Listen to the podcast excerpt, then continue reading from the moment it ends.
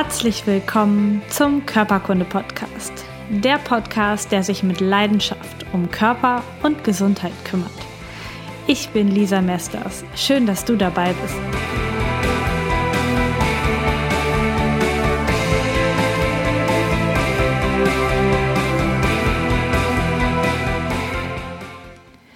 Hallo, willkommen zurück. Schön, dass du wieder dabei bist. Heute geht es um das Thema Fette im Körperkunde Podcast. Und Fette sind wunderbar und auch super gesund für unseren Körper, solange es sich nicht um gehärtete oder tierische Fette handelt. Ich wurde an diese Tatsache, wie gut Fette sind, erst letztens wieder von einer Freundin erinnert, die mich über Nelkenöl befragte. Und dabei ist mir in den Kopf gekommen, dass ich das natürlich wie selbstverständlich in sehr, sehr vielen Behandlungen nutze. Denn ich habe Kräuteröle, die ich selbst eingelegt habe, die ich auch für die Behandlung nutze, meiner Patienten nutze, um entweder eine schmerzstillende Wirkung zu bekommen oder um die Haut zu beruhigen, was auch immer wir damit machen. Und das nutze ich in meinen Behandlungen. Und dieses Wissen habe ich noch nie im Podcast weitergegeben und deswegen gibt es heute eine Folge über fette Öle innerlich und äußerlich angewendet. Ich werde dir ein paar Fette vorstellen und erstmal aber starten, warum Fette überhaupt benötigt werden und warum sie so gesund sind. Also, wozu benötigt unser Körper eigentlich Fette? Wir brauchen Fette, um zum Beispiel fettlösliche Vitamine aufzunehmen. Vitamin D kennt ihr schon, habe ich ganz oft schon drüber gesprochen, aber auch bei Vitamin A, E und K sind Fette zur Aufnahme erforderlich. Außerdem sorgen sie für ein natürliches Sättigungsgefühl beim Essen. Sie bilden auch die stärkste und konzentrierteste Speicherform von Energie in unserem Körper. Außerdem brauchen wir sie, damit Hormone und Enzyme in unserem Körper überhaupt, überhaupt gebaut werden können und auch funktionieren können.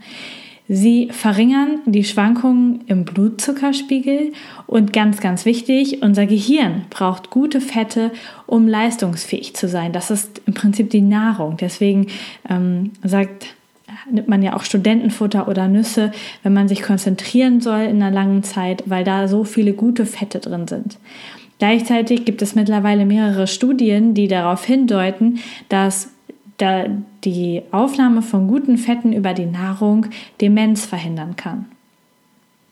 Welche Fette sind aber ungesund? Und das sind alle gehärteten oder teilgehärteten Fette, alle raffinierten Öle, das heißt, die über Erhitzung hergestellt sind, alle geruchslosen Öle und Fette, alle erhitzten Öle, die reich an mehrfach ungesättigten Fettsäuren sind, alle überhitzten Fette, ranzige Fette natürlich, Margarine ist nicht gesund, Öle in Plastikflaschen gelten auch als ungesund und natürlich Transfette. Und die sind heutzutage in sehr, sehr vielen Nahrungsmitteln drin.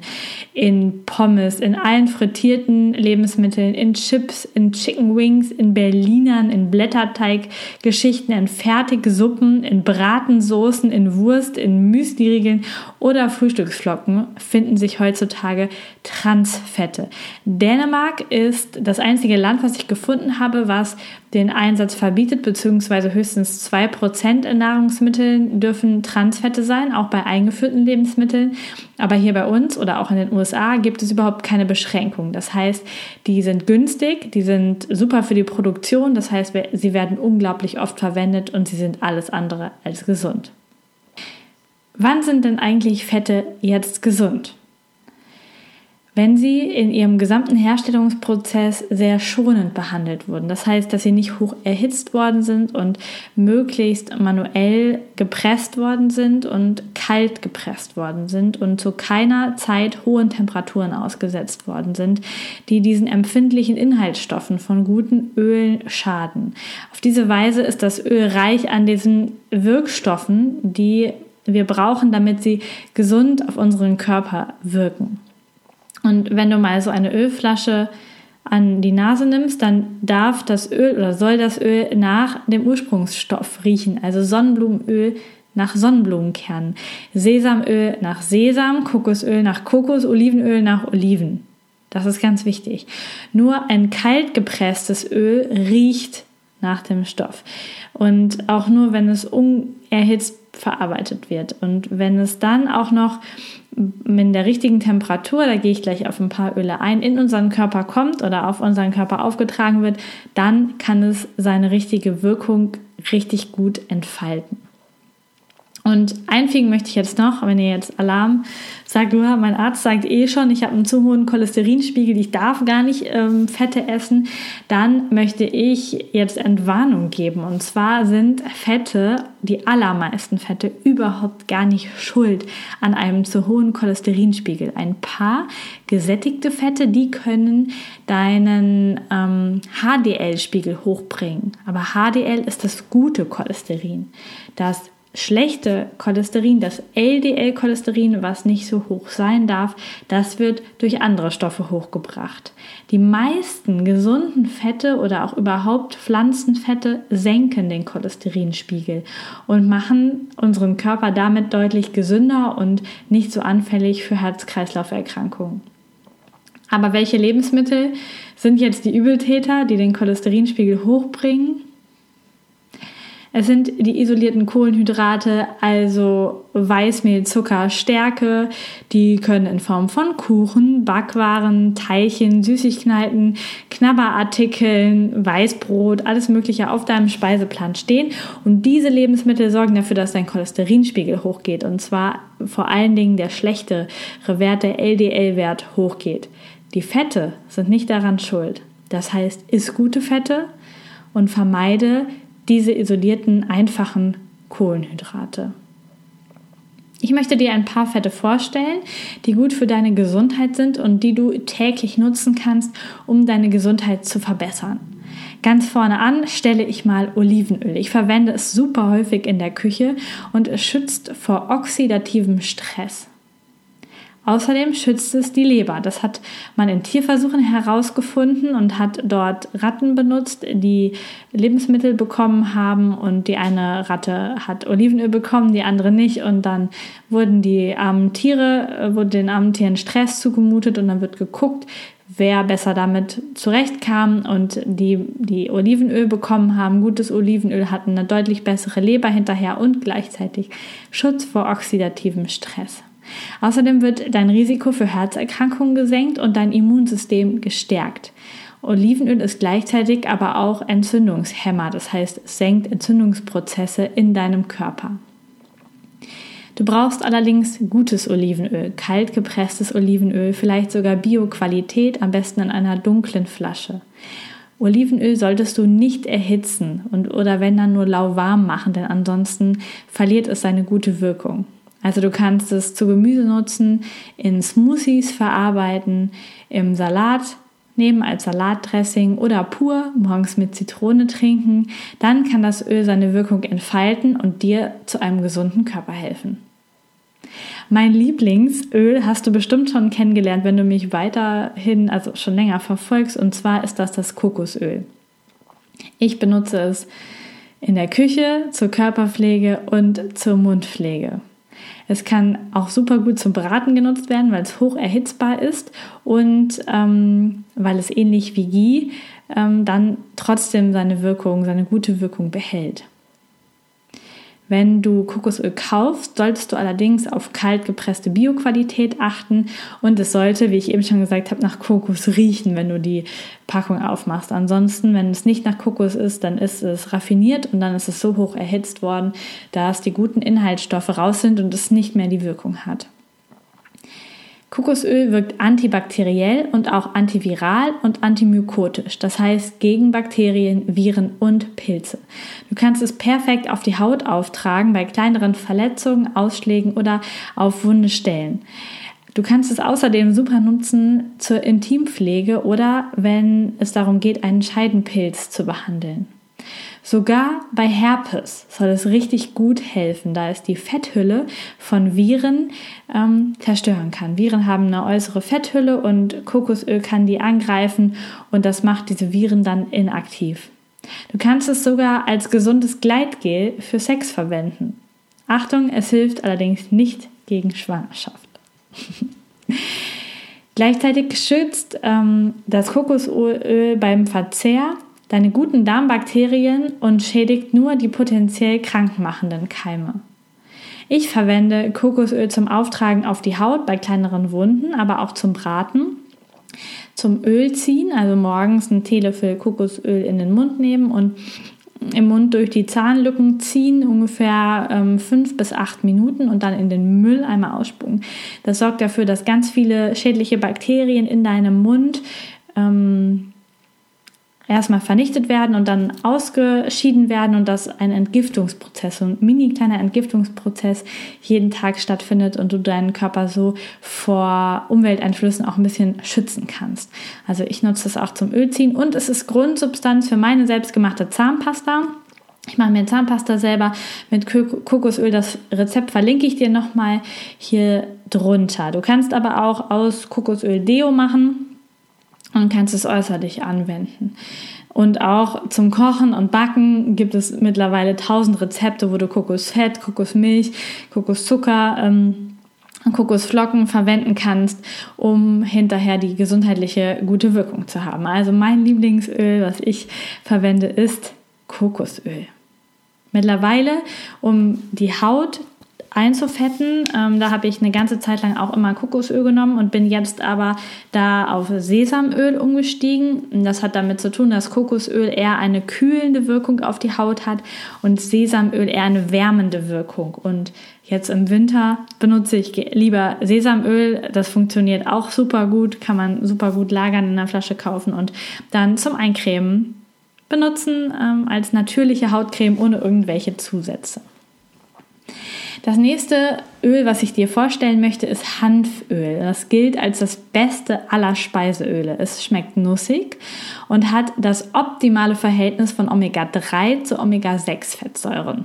Also das Beispiel für gesunde pflanzliche Fette. Es enthält die seltene entzündungshemmende Gamma-Linolensäure und es eignet sich super als Speisefett oder auch zur Hautpflege. Bei Neurodermitis und bei Schuppenflechte gibt es da sehr, sehr gute Ergebnisse, weil es so entzündungshemmend wirkt, dass sich die Haut sehr gut äußerlich beruhigen kann. Aber natürlich wirkt es auch auf die Hauterkrankungen im Darm, wenn du es innerlich anwendest.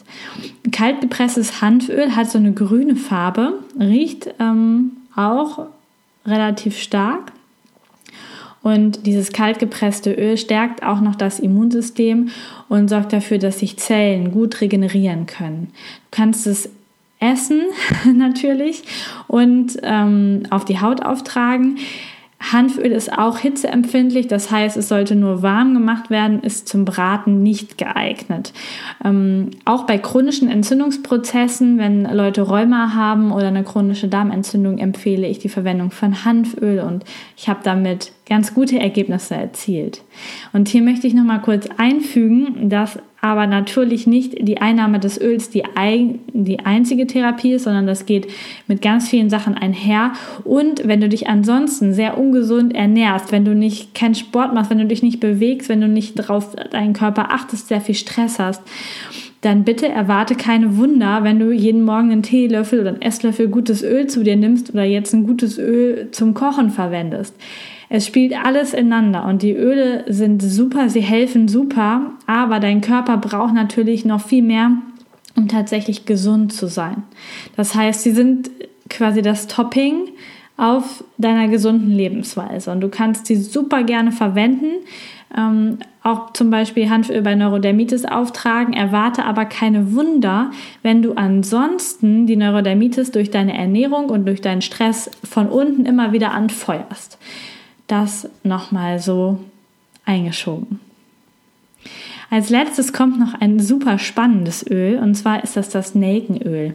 Es war schon in der Antike ein richtig cooles Heilmittel. Es hat auch eine entzündungshemmende Wirkung und wurde sogar als Desinfektionsmittel eingesetzt und zur Eindämmung von Seuchen verwendet. Das muss man sich mal vorstellen. Außerdem wurde sehr, sehr lange Jahre Nelkenöl auf Tampons gegeben und in die Vagina eingeführt und das hat dann frühzeitig Wehen ausgelöst oder die Wehen überhaupt ausgelöst und so den Geburtsvorgang eingeleitet. Außerdem kannst du es super als Anti-Mückenduft verwenden.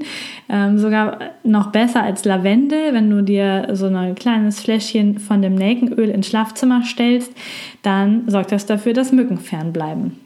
Es wirkt auch gegen Bakterien, Viren und Pilze und hat gleichzeitig noch eine betäubende und schmerzstillende Wirkung.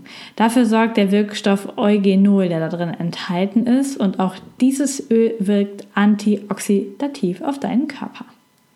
Du kannst bei Zahnschmerzen sogar durch das Kauen von getrockneten Gewürznelken, die kannst du jetzt ja super im Supermarkt gerade kaufen als Weihnachtsgewürz, ähm, zur Schmerzlinderung. Also bei Zahnschmerzen auf getrockneten Nelken kauen sorgt für Schmerzlinderung. Und gleichzeitig kannst du es als Mundwasserzusatz verwenden, wenn du so ein Mundwasser dir selber machst. Und dann hilft es sehr gegen Mundgeruch, weil es gegen die Bakterien im Mund vorgeht. Neckenöl sollte aber in Maßen verwendet werden, da die übermäßige Einnahme zu Vergiftungserscheinungen führen kann. Jetzt brauchst du nicht bei ein paar Tropfen Öl Angst haben, aber du solltest das jetzt nicht literweise zu dir nehmen. Es ist eher zum Auftragen gedacht, nicht zum Essen. Ansonsten ist es ein richtig, richtig super nützliches Hilfsmittel bei Schmerzen und auch bei Entzündungsprozessen. Und besonders wird es heutzutage als Mittel gegen Zahnschmerzen und im Mund- und Rachenraum auch gegen Halsschmerzen eingesetzt. Und da hilft es richtig, richtig gut. Ich möchte dich einladen zum Webinar in dieser Woche, denn dann möchte ich zusammen mit euch selber Nelkenöl herstellen. Wenn du zeitgleich mitmachen möchtest, dann kannst du dir getrocknete Nelken besorgen und ein hochwertiges Speiseöl, zum Beispiel Olivenöl oder Leinöl, damit wir das herstellen können. Und ein Gefäß brauchst du natürlich auch, ein sauberes, am besten ein Glasgefäß, nichts aus Plastik. Du kannst natürlich aber auch dir das Webinar erstmal anschauen und das dann hinterher nochmal abspielen und nachmachen. Außerdem gibt es noch zwei Überraschungsöle, die ich mit dir herstellen möchte, die eine super Wirkung haben auf deinen Körper, die du für verschiedene Situationen in deinem Leben einsetzen kannst. Und dafür benötigst du natürlich wieder gutes Öl und frisches Thymian und frische Pfefferminze, wenn du direkt mitmachen möchtest. Ansonsten kannst du es natürlich auch später erst machen. Wie das dann geht und wofür du die Öle hinterher verwenden kannst, das erkläre ich dir im Webinar. Der Termin ist am kommenden Donnerstag, den 30.11. um 20 Uhr auf meiner Webseite. Melde dich gerne an unter Webinar Anmeldung auf meiner Webseite den Link packe ich in die Show Notes und dann bekommst du am Tag des Webinars, am Donnerstag, die Seite, wo du das gucken kannst und wie du da hinkommst. Und alle, die sich natürlich schon angemeldet haben zu den Webinaren, bekommen diese E-Mail selbstverständlich auch. Gleichzeitig möchte ich dich noch eine, auf eine Aktion hinweisen und zwar kannst du im Moment zu einem super Sonderpreis einen Vitamin D Selbsttest bei mir bestellen. Es gab nämlich eine Aktion vom Labor, mit dem ich zusammenarbeite und wenn du dir das, dir den Vitamin D Test im Labor bestellst, dann zahlst du im Moment knapp 10 Euro mehr, als wenn du ihn über mich bestellst. Und dafür, wenn du so einen Vitamin D Test machen willst zu Hause von dir und mal wissen willst, wie hoch eigentlich dein Vitamin D Spiegel ist, so kurz kurz vorm Winter, damit du auch weißt, ob du substituieren musst oder solltest. Ähm, dann musst du auf die Social Media Postings in den nächsten Tagen von mir achten oder wenn du das nicht hast, schreibst du mir einfach eine E-Mail. Dann kriegst du das Angebot natürlich auch. Wenn dir mein Podcast gefällt, liebe Hörerinnen, lieber Hörer da draußen, dann gehe bitte jetzt auf Bewertung in iTunes und bewerte diesen Podcast. Schreib mir eine Rezension, schreib mir, was dir gefällt, schreib mir auch, was dir nicht gefällt. Das hilft mir super, dass ich besser gerankt werde und dass neue Hörer diesen Podcast finden können. Ich bedanke mich ganz herzlich bei dir. Schön, dass du da bist. Bis zum nächsten Mal. Deine Lisa.